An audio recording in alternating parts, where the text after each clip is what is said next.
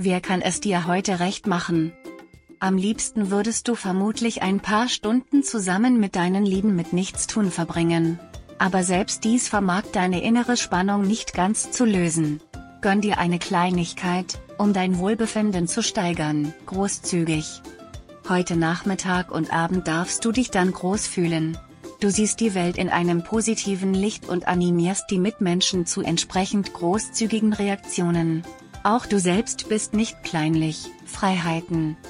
Regeln und Normen sollten heute nicht im Zentrum stehen.